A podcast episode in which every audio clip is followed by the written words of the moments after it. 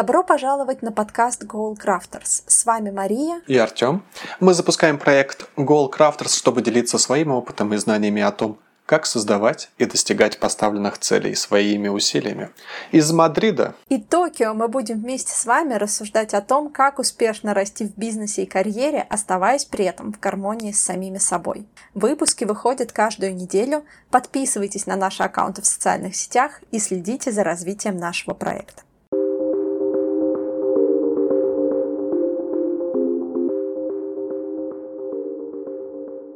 Привет всем! С вами Мария и Артем, и в рамках проекта Goal Crafters мы сегодня на новом нашем подкасте будем говорить о тайм-менеджменте. В ходе нашего разговора мы затронем такие темы, как что вообще такое тайм-менеджмент, в чем отличие тайм-менеджмента от планирования, как изменились подходы к тайм-менеджменту, какие есть классические инструменты, ну и почему управлять временем так сложно, но почему это так нужно. Начинаем, Маша? Начинаем. Прошлый раз мы говорили с тобой о планировании, да, и в котором мы как раз а, наблюдали корот, такую практически невидимую грань, но грань между планом, да, планированием, а, навыком планирования и навыком тайм-менеджмента. Давай вот э, все-таки обсудим, а что такое тайм-менеджмент? Ну смотри, тайм-менеджмент, на мой взгляд, это вот как переводится с английского языка, вот это именно про то, это про управление твоим временем. И здесь заключается очень важное отличие от планирования. В планировании время лишь один из ресурсов. В тайм-менеджменте это все про время исключительно. Не про затраты, не про там, людей, которые есть у себя в команде. Это только про то, как разобраться с твоим временем, которое вот есть у тебя в наличии.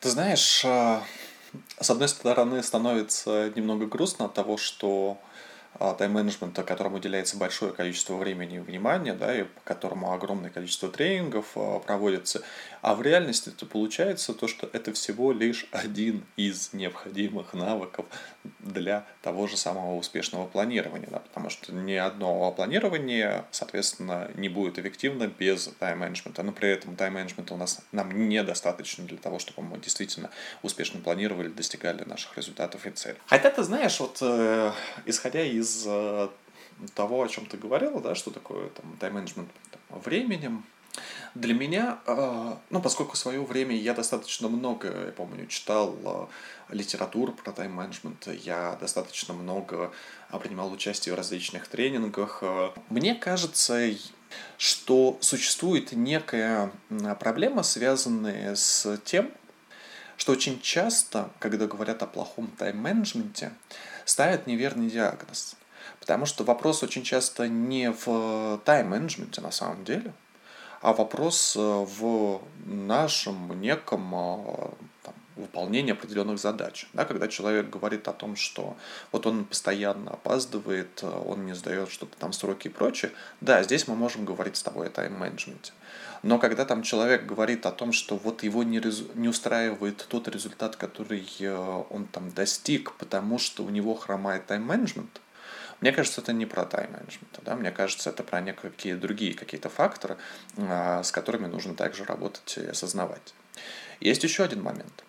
А, когда к тайм-менеджменту относится как э, к некому такому, вот, знаешь, э, инструменту, ты получил определенные навыки, прошел кучу тренингов, и все. Вся жизнь твоя наладилась только благодаря вот одному этому навыку. Нет, ну так тоже не бывает.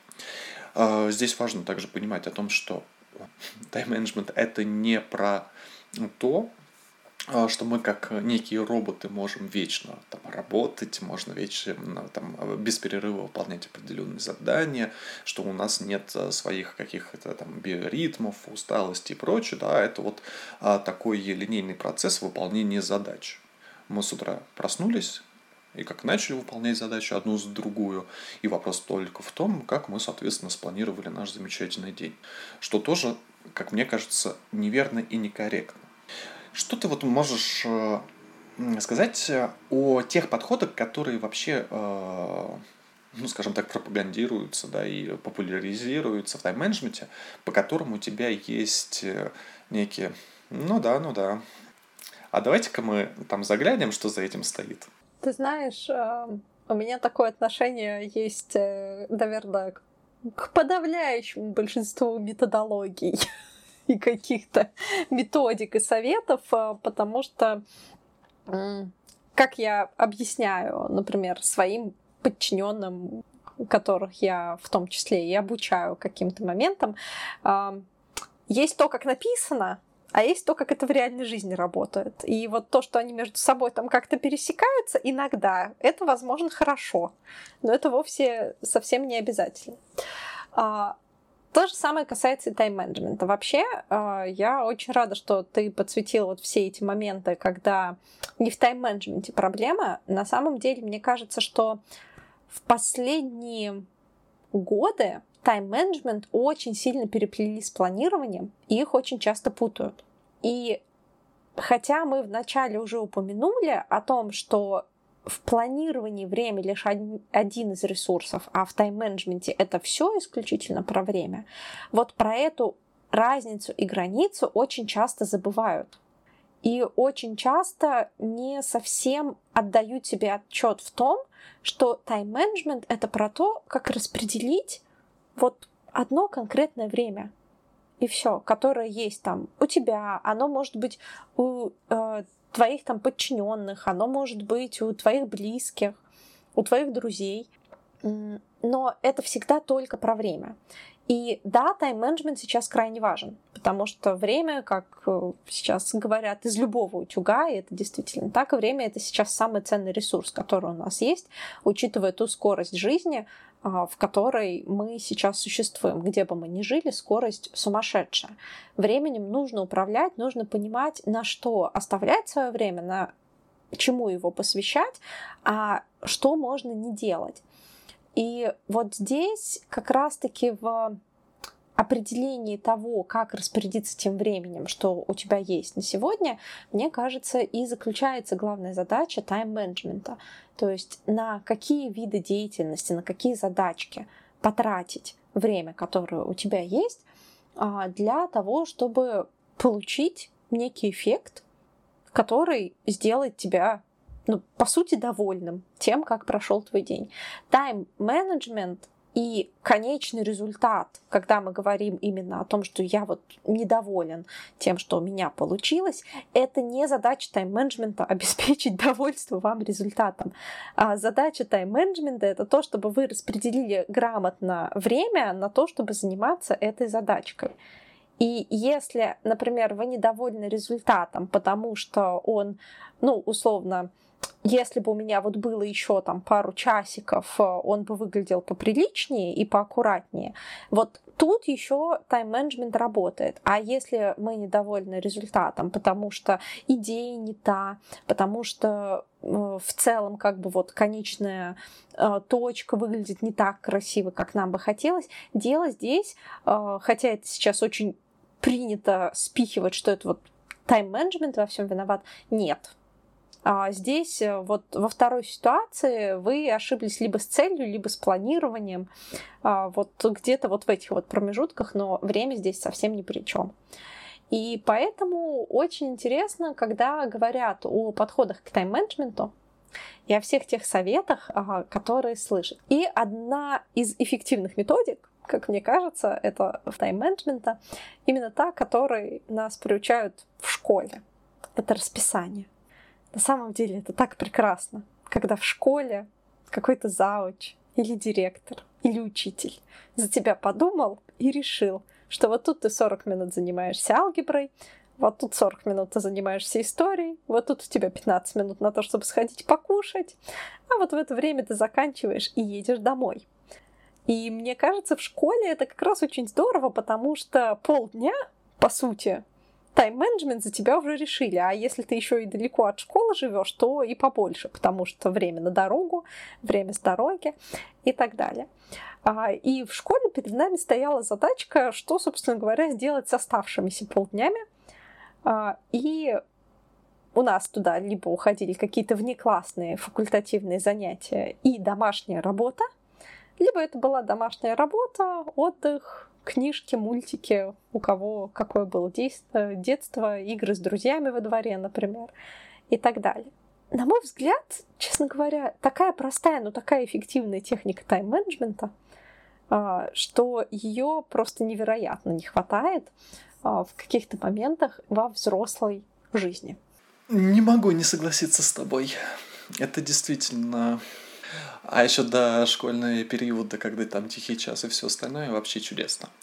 Но ты знаешь, э, вот это как раз э, формирование как раз э, плана распорядка, расписания на день, который используется для детей, и, но с точки зрения педагогики, да, и с точки зрения как раз работы с детьми, это одна из немаловажных вещей, которые разрабатывали, да, на которые изучали психологи, там, социологи и так далее, а, благодаря которому вот это и сформирован, да, почему урок 40 минут, 45 минут, а не час, а почему должен быть такой перерыв или другой, а как у нас последовательность э, наших э, а, действий там меняется в течение дня, почему, да, с утра мы там завтракаем, дальше э, игры, дальше занятия, дальше обед, сон, прогулки и так далее, да, вот эта очередность действий на самом деле это как раз про эффективные, в том числе там планирование, наверное, для достижения определенного результата, выраженные там через образовательные какие-то э, характеристики и так далее, так далее. То, что в учебном плане, в принципе, должно присутствовать. А теперь перейдем к проблеме, связанной с э, тайм-менеджментом непосредственно. Здесь, смотри, я э, лично ну, в ходе какой-то такой сложившейся практики осознания всей этой истории выделяю два направления. Первое – это отсутствие какого-то... Есть какие-то методики, инструменты, которые вполне себе э, работающие и которые позволяют нам э, э, повысить определенную эффективность. И знание их нам действительно помогает стать более эффективным, да, всеми эффективных вот этих всех историй. Но с другой стороны, все опирает, упирается на наше осознание и наше принятие, да, вот э, про осознанность и принятие того, какими, э, как, э, кто мы есть, и, э, какие у нас слабые, сильные стороны и прочее. Потому что когда мы говорим с тобой о распределении тех или иных задач в течение дня, здесь ключевым вопросом возникает э, следующий. А как мне понять, а сколько времени мне нужно для решения той или иной задачки? Это час, два часа. А это уже зависит от нашего профессионализма, да, потому что для одного человека а, для выполнения этого действия потребуется два часа, для другого один час, для третьего весь день. Тут, мне кажется, дело не только в профессионализме, но и в целом в человеке. Вернусь опять-таки к школе. А, кто-то делал домашку всю, например, там пять уроков за час, кто-то мог делать ее пять часов. И преимущество школьного подхода в том, что там тайм-менеджментом занимается за тебя кто-то другой. Он определяет для тебя, сколько времени ты проводишь в школе на уроке и сколько времени у тебя остается в конечном счете на то, чтобы выполнить домашнюю работу. А, заметьте, что чем старше, вспомните вот свой школьный опыт, чем старше мы становились, тем больше и больше гибкости, и тем больше и больше свободы во все это добавлялось. Потому что в начальной школе э, там даже группы продленного дня были, где, собственно, мог, можно сделать домашнюю работу. Или там самую первую домашнюю работу выполняют э, на 90% на уроке, и дома там оставляют какие-то мелочи-мелочи и постепенно наращивают объемы. И а, во взрослой жизни мы остаемся предоставлены самим себе, и мы должны к этому времени развить в себе уже определенный навык для того, чтобы понимать, сколько времени нам требуется на ту или иную задачу. Ключевое слово здесь должны, потому что этот навык присутствует далеко не у всех, и далеко не все отдают себе в этом отчет.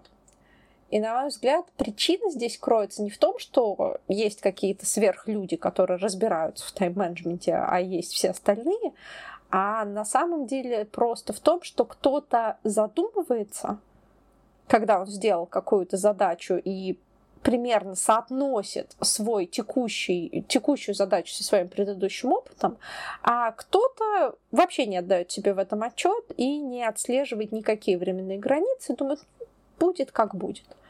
Ну, вот это как раз про осознанность, да, и про, в том числе, навыки, связанные с рефлексией, когда мы выполняем определенные задачи, и мы отслеживаем, э, что, как мы выполнялось, какие э, возникали неожиданные нюансы, которые мы не учитывали, для того, чтобы при следующем планировании э, мы учитывали все вот эти аспекты.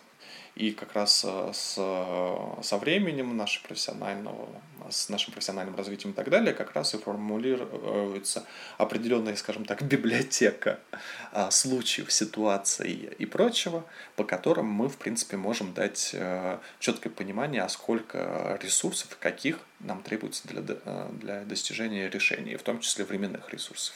Тайм-менеджмент на самом деле хорошо работает в совокупности с хорошим планированием потому что планирование позволяет нам определить список действий, которые необходимо выполнить в определенный промежуток времени. Тайм-менеджмент же позволяет нам решить, как распределить эти действия для того, чтобы они были выполнены вот за этот вот промежуток. И иногда э, самый простой вариант, когда мы составляем список дел. Вот пока мы составили список дел на сегодня, например, это планирование. Когда мы начинаем, смотрим на свой сегодняшний день и думаем, когда, в какие промежутки времени выполнять какую задачку, а, тут мы уже включаем тайм-менеджмент. Задача наша как раз-таки найти вот это правильное сочетание элементов и типов задачек между собой для того, чтобы в конце дня закрыть тот список задачек, который мы с утра открыли. Вот здесь э, есть э, такой нюанс, связанный с тем, что иногда мы можем переоценить свои способности, да, и когда достаточно большое количество задачек мы на день написали, и в реальности мы их не можем выполнить за день. И у нас возникает некое чувство там, э, в конце дискомфорта от того, что мы вот не сделали то, что должны были сделать, для себя поставили. С другой стороны, есть составляющие там, наоборот, когда мы недостаточное количество, в принципе, задач там написали, и у нас большое количество времени, когда мы непонятно чем занимаемся.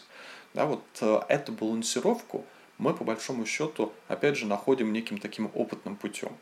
Ну, и с течением времени начинаем как-то лучше планировать время. Да. да, и лучше им управлять. И самое интересное, что нет универсального ответа, потому что в зависимости от дня вашего физического состояния, условно, внешнего окружения вокруг вас и задач, которые нужно решать.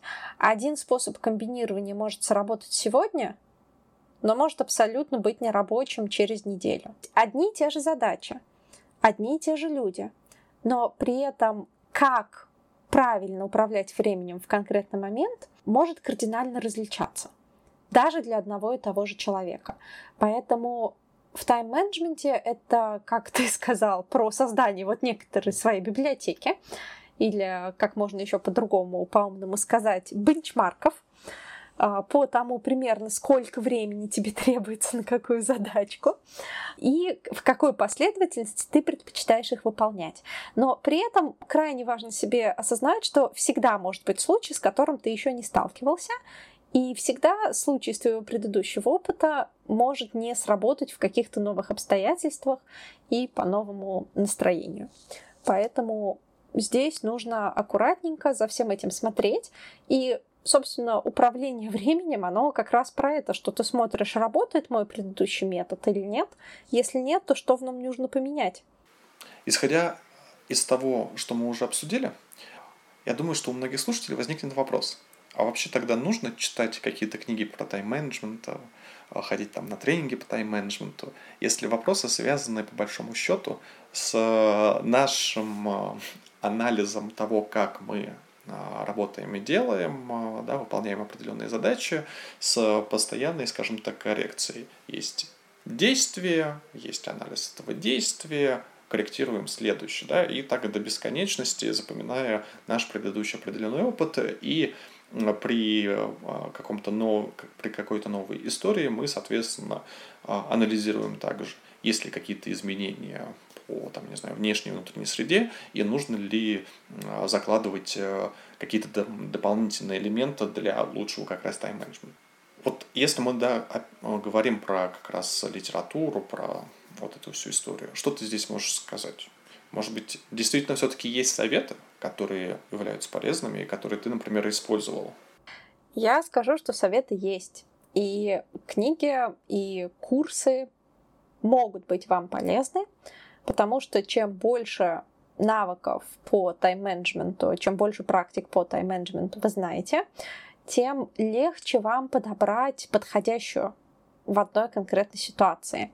А, главная проблема, которая может быть, э, на мой взгляд, здесь закопана, скажем так, это когда люди послушали тренинг, выучили там, например, опять-таки, одна, один, по-моему, из первых книг, которые я читала про тайм-менеджмент, это философия о том, что нужно разделять э, задачки на день, э, и у нас есть какие-то задачки, которые вот нас драйвят, э, мотивирующие, у нас обычно нет проблем с тем, чтобы найти для них время. А есть вот всякая такая Иногда рутинные эти задачки называют, иногда их называют какими-то обязательными задачками, ну вот которые ты постоянно там откладываешь. Я не знаю, счета за коммуналку, если вы их в онлайн не перевели, вот когда вот надо бы оплатить, но вот все некогда и некогда и некогда и некогда. И в такой философии такие задачки называют лягушками и рекомендуют э, либо начинать день с того, чтобы съесть лягушку, ну то есть выполнить одну вот такую вот неприятную, коротенькую, но задачку, либо есть эти лягушки где-то там в течение дня, но вот обязательно вычеркивать их э, из вашего списка. Э, рабочий ли это подход? Рабочий. Есть ли его модификации? Огромное множество. Стоит ли знать об этих модификациях? Обязательно. Стоит ли подходить к абсолютно всем своим задачам э, в а, рамках того, что есть лягушки, а есть не лягушки, конечно, не стоит. В каждой этой методологии, которую мы читаем, самое главное, на мой взгляд, это вычислять основную идею и основное ядро этой теории и пробовать ее применять. Потому что, возможно, в какой-то этап вашей жизни это конкретная техника с лягушками или без лягушек. Я, например, не люблю технику с поеданием лягушек, потому что это неприятно и даже звучит как-то не очень хорошо. Вот. Но для каких-то конкретных задач, для каких-то конкретных ситуаций она может быть полезна. И если для вас это работает, ну, значит, нужно применять. Потому что главное у нас, опять-таки, не в том, чтобы мы это все красиво в расписание вставили, а главное в том, чтобы мы задачки выполняли, которые стоят перед нами. Знаешь, вот э, я сейчас начал вспоминать, э, какие техники э, так или иначе использовал в своей деятельности. А, модифицированную, наверное, надо как в итальянском есть туника дель помодоро. Да, вот эта техника помидора. Да, да, помодоро, да. Техника управления временем, а, она где-то в 90-е начала тут активно там развиваться и предполагает э, как раз э, концентрацию на каком-либо деле, да, там, э, в течение определенного занового периода это где-то там 25-30 минут, после чего делается перерыв, и в том числе можно ставить, там, например, будильник, вот вы там 25 минут это сделали, потом перерывчик, и только после этого вы возвращаетесь ко всем своим чатам, девайсам и прочим. В это время вас никто не трогает, вы занимаетесь конкретно этим делом.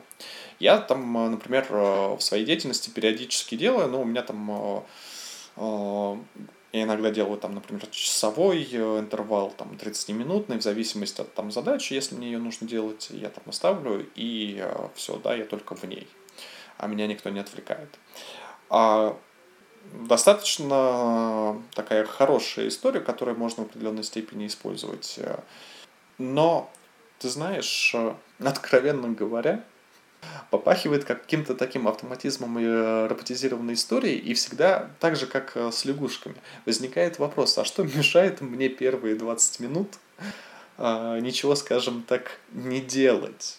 Да, и потом, соответственно, завершается период времени, и у нас не остается времени для следующих задач, потому что, да, вот этот вопрос связан там и с прокрастинацией и так далее, то, что на самом деле не дает нам а, выполнить задачу, потому что э, эти техники подразумевают, что мы готовы именно в этот момент времени начать и делать. А проблема очень часто возникает в том, что мы не готовы начать сделать. Ну, когда мы не готовы начать что-то делать, опять-таки, это неправильно валить это все на тайм-менеджмент. Тайм-менеджмент здесь абсолютно ни при чем. И в частности, помодоро. А, я люблю эту технику. Мне кажется, она обрела просто вторую жизнь в связи с развитием понятия прокрастинация. А, потому что помодоро как раз-таки помогает очень хорошо бороться с прокрастинацией. Я ее, например, применяю, когда мне надо что-нибудь написать, что мне как раз-таки очень сильно не хочется, например, делать. Не обязательно писать, кстати. Ну, вот есть вещи, которым прям вот, вот, вот не хочется заниматься, но ты понимаешь, что нужно. И вот на это я как раз себе говорю, окей, 20 минут, а потом можешь сходить, например, за кофе.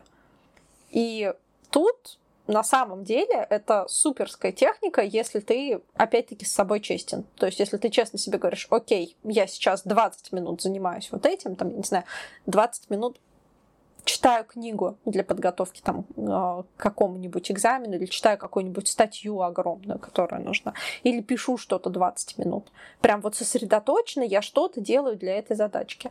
А, это только поначалу, кажется, что сейчас все вот прям очень медленно идет, и я ничего не успеваю. А если ты а, реально это начинаешь потихонечку делать, то, как говорится, мышечная память работает, и в конечном итоге ты получаешь некий результат, а результат лучше, чем ничего. Поэтому здесь нужно разделять. Когда мы вообще не хотим ничем заниматься, вопрос здесь не в плохом тайм-менеджменте, не в плохом планировании. Вопрос здесь в вас. Зачем вы занимаетесь чем? А, тем, а, чем вы не хотите заниматься. Если у вас нет никаких обязательств перед другими людьми, если вы не взяли на себя, на себя никакую ответственность по этому поводу, ну, может быть, стоит рассмотреть вариант не заниматься этим. А если ответственность у вас есть, если вы решили, что это нужно сделать, то есть, э, как я говорю, есть хочется, есть нужно. Идеально, когда они совпадают, но иногда они не совпадают, и нужно делать то, что нужно. Это не всегда то, что нам хочется делать. Это, знаешь, вот э, технику Помодоро очень хорошо использовать э, с другой э, техникой. Это в случае, если за вот этот заданный промежуток времени мы так и не приступили к выполнению задачи. А хорошая история, она немного такая мазохистская. Задать вопрос, а что мне все-таки так напрягает в этой задаче? Почему несмотря на всю свою там готовность, вот выделил время и так далее, почему я все-таки не приступил к этому. Либо здесь будет э, история связана с тем, что там, некий такой идет саботаж этой задачи, да, по, и здесь необходимо выявить те причины, которые существуют. Но это, опять же, уже не про тайм-менеджмент. Либо мы говорим про некие страхи. Мы боимся начать, потому что у нас есть еще большая доля неопределенности, мы не знаем, что дальше будет с этим и так далее, и так далее. А страхи, кстати, нас очень часто как раз тормозят выполнение определенных действий. Когда мы боимся, у нас нет энергии на выполнение. Когда мы в течение 20 минут садимся и начинаем что-то делать, неважно, да, то есть мы не говорим о каком-то идеальном там результате и прочем, мы просто начинаем, садимся и делаем. И говорим себе о том, что мы признаем тот результат, который будет вот мы считаем, что на эту задачу выполнен максимум там 20 минут, вот э, этот результат, он будет для нас удовлетворительным, какие, что мы бы и не сделали. Да, дальше мы можем корректировать историю. И когда мы начинаем делать, это как э, аппетит приходит во время еды, во время выполнения начинаешь э, понимать, что в целом все вроде бы как идет так плавненько, и можно дальше делать, и действительно получается достойный результат. Мне кажется, я никогда не использовал помодоро в его классической редакции под названием там 25 минут, где 20 минут работаешь, 5 минут отдыхаешь. Я всегда определяю вот этот вот интервал сочетания работы и отдыха в зависимости от того, чем я занимаюсь, и от своего какого-то внутреннего ощущения. То же самое я, к слову, рекомендую там а, у себя на работе, когда мы разбираем с кем-то из моих ребят, когда они жалуются, что у них не получается там менеджмент или что у них плохо с тайм-менеджментом, а, мы как раз пытаемся разобрать вот те задачи, которые стоят перед ними. Они могут определить, сколько времени им на это нужно. Вот для того, чтобы сделать эту задачку сколько сконцентрированного времени им нужно. И иногда ты можешь слышать какие-то там варианты полчаса, и в этой ситуации ты, ты задаешь простой вопрос, как бы, ну так в чем проблема? иди сядь, вот наушники хорошие со звукоизоляцией, сконцентрируйся, пожалуйста, никто не будет тебя полчаса трогать. Займись эти полчаса только этим. Не открывай никаких э, сайтов, не ищи никакой дополнительной информации. Работай с тем, что у тебя есть эти полчаса. И посмотри потом на результат, что у тебя в конечном итоге получится, и скорректируй, исходя из этого. Или, например, есть варианты, когда говорят, что нужно концентрированно этим заниматься, например, 10 часов. Ну, то есть это больше, чем даже один рабочий день. А, и более того, даже, допустим, если мы бы жили в какой-то там сумасшедшей стране, где 10-часовой был бы рабочий день, хорошо, возникает другой вопрос. Ты можешь 10 часов концентрированно работать над одной задачкой? Ответ нет просто человеческий мозг даже так не умеет. Человеческому мозгу необходимо переключаться. Это уже 150 а, раз а, доказано, кем только не доказано и не проанализировано. И особенно сейчас, когда у нас клиповое мышление, и вот этот вот момент концентрации, потери интереса, он все сокращается и сокращается и сокращается, тогда необходимо определить, а какой промежуток времени ты можешь концентрироваться на этой задачке. И это не обязательно должны быть часы. Если это 15 минут, окей, пусть это будет 15 минут, но тот метод, который я сейчас активно использую в тайм-менеджменте, это назначение времени, пусть даже краткого, очень маленького отрезка, а, который я могу полностью посвятить этой задачке. Лучше пусть у меня в течение дня будет несколько кусочков этого, я буду возвращаться к этой задачке несколько раз, и я ее сделаю вот такими вот кусочками, чем я буду сидеть и гипнотизировать э, монитор час, хотя я этого делать не буду, я там достану телефон, полезу в какие-нибудь чатики, и так же, как и большинство людей, я думаю, там или онлайн шопинг или выбирать место для следующего отдыха и так далее и тому подобное. Мне кажется, один из успешных подходов к тайм-менеджменту заключается в том, что необходимо определять для себя и давать себе то время, которое ты посвятишь вот этой задачке, тому, что ты попробуешь и будешь что-то делать для этой задачки. Это может быть, у меня самый короткий вариант был 10 минут. Как это ни парадоксально, это было супер эффективно. Ну, то есть, вот когда я садилась 10 минут, я знала, что 10 минут я не трогаю ни телефон, я не трогаю ничего, я вот 10 минут занимаюсь одной конкретной вещью. У меня настолько увеличился прогресс по этой задаче, ну, то есть, что когда я там на нее выделяла час, у меня такого прогресса не было, потому что, ну, час я этой задачкой подряд заниматься не могу. А вот два раза в день по 10 минут с перерывами вообще идеально. Я ее закрыла в два раза быстрее, чем изначально планировала.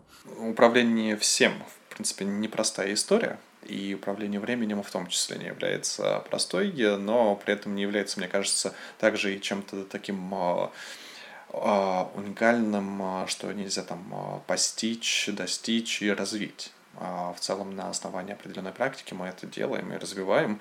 И здесь очень важен индивидуальный наш подход, который и понимание самого себя, понимание своих ритмов, понимание своих подходов, исходя из которого мы можем как раз использовать э, то огромное количество инструментов, которые предлагаются там, в тайм-менеджменте. Там действительно периодически встречаются вполне полезные э, вариации, да, с чем можно работать. Я бы, наверное, уточнила и сказала еще раз, что в тех советах, которые вы слышите по тайм-менеджменту, э, попробуйте применить их как они были озвучены, но если этот метод не сработает или вы чувствуете себя в нем некомфортно, попробуйте поискать какие-то вариации. Помодоро техника 20 минут плюс 5 минут. Попробуйте 30 минут и 10 минут или 15 минут и 5 минут. Найдите тот подход, который будет вам полезен. Если вы не справляетесь с рутинными задачами, то э, вспомните технику про поедание лягушек, ну или про то, что рутинную задачку, хотя бы какую-то одну рутинную задачу в день нужно делать. И, и так далее и тому подобное. Необходимо применять эти навыки к себе и адаптировать их под себя, и в этом случае вы выработаете ту систему управления своим временем, которая будет для вас наиболее эффективной. Артем, а ты можешь поделиться, может быть, какими-то своими подходами? Есть некоторые ну, можно назвать это методами, которые я действительно использовал и использую, и по-разному а, все варьируется. Моя деятельность э, была всегда связана с большой зависимостью от э, большого количества, скажем так, людей с точки зрения а, формирования каких-то там новых задач и прочее. И что действительно не позволяло выходить на такой проактивную, на какую-то проактивную историю с возможностью действительно нормального, адекватного там, планирования, потому что ты не знаешь, э, в какой момент ты получишь какое-то такое замечательное письмо счастья, и надо что-то с этим будет делать, либо возникает вопрос, что не надо. И с учетом на зависимости, большой зависимости там, от внешней среды, у меня было достаточно четкое понимание, в какое время в течение дня да, я могу заниматься, а, я буду сконцентрирован, и я смогу не отвечать там, на звонки, входящие там, письма, обращения и прочее. Потому что с почтой все-таки проще, с э, сообщениями в WhatsApp, Telegram канале, э, Телеграме да, э, тоже проще. Но то, что касается звонков, здесь немного сложнее. Да, и есть люди, которым сложно не ответить. Можно, но не стоит, как говорится, не отвечать. И действительно там нужно ответить. И вы не знаете, а, какова будет продолжительность данного разговора. Соответственно, я действительно понимал, какое время дня чем я занимаюсь, исходя из своего собственного там, а, понимания работоспособности в течение дня. Да, я понимал, что, например, в какое-то время мне будут гораздо более приятнее и продуктивнее проведение встреч, чем а, выполнение какой-то такой офисной работы. В течение какого-то времени я занимаюсь чисто офисной работой. Также было правило, связанное с проверкой почты, а, учитывая большое количество различных там обращений, у меня было там правило а, два раза в день в некоторых случаях три раза в день я проверяю почту и, соответственно, сегментирую в зависимости от важности и неважности, дальше распределяю. А постепенно у меня увеличивалась некая жесткость с точки зрения того, когда мы берем определенную задачу в работу, а когда э, переводим там на следующий определенный период. И это то, что позволяет в большей степени управлять действительно временем, а не зависеть от вот этих всех входящих факторов. При этом у меня всегда при там, планировании времени на неделю, на день всегда присутствовал блог, э, я плюс-минус там оставлял час, полтора часа.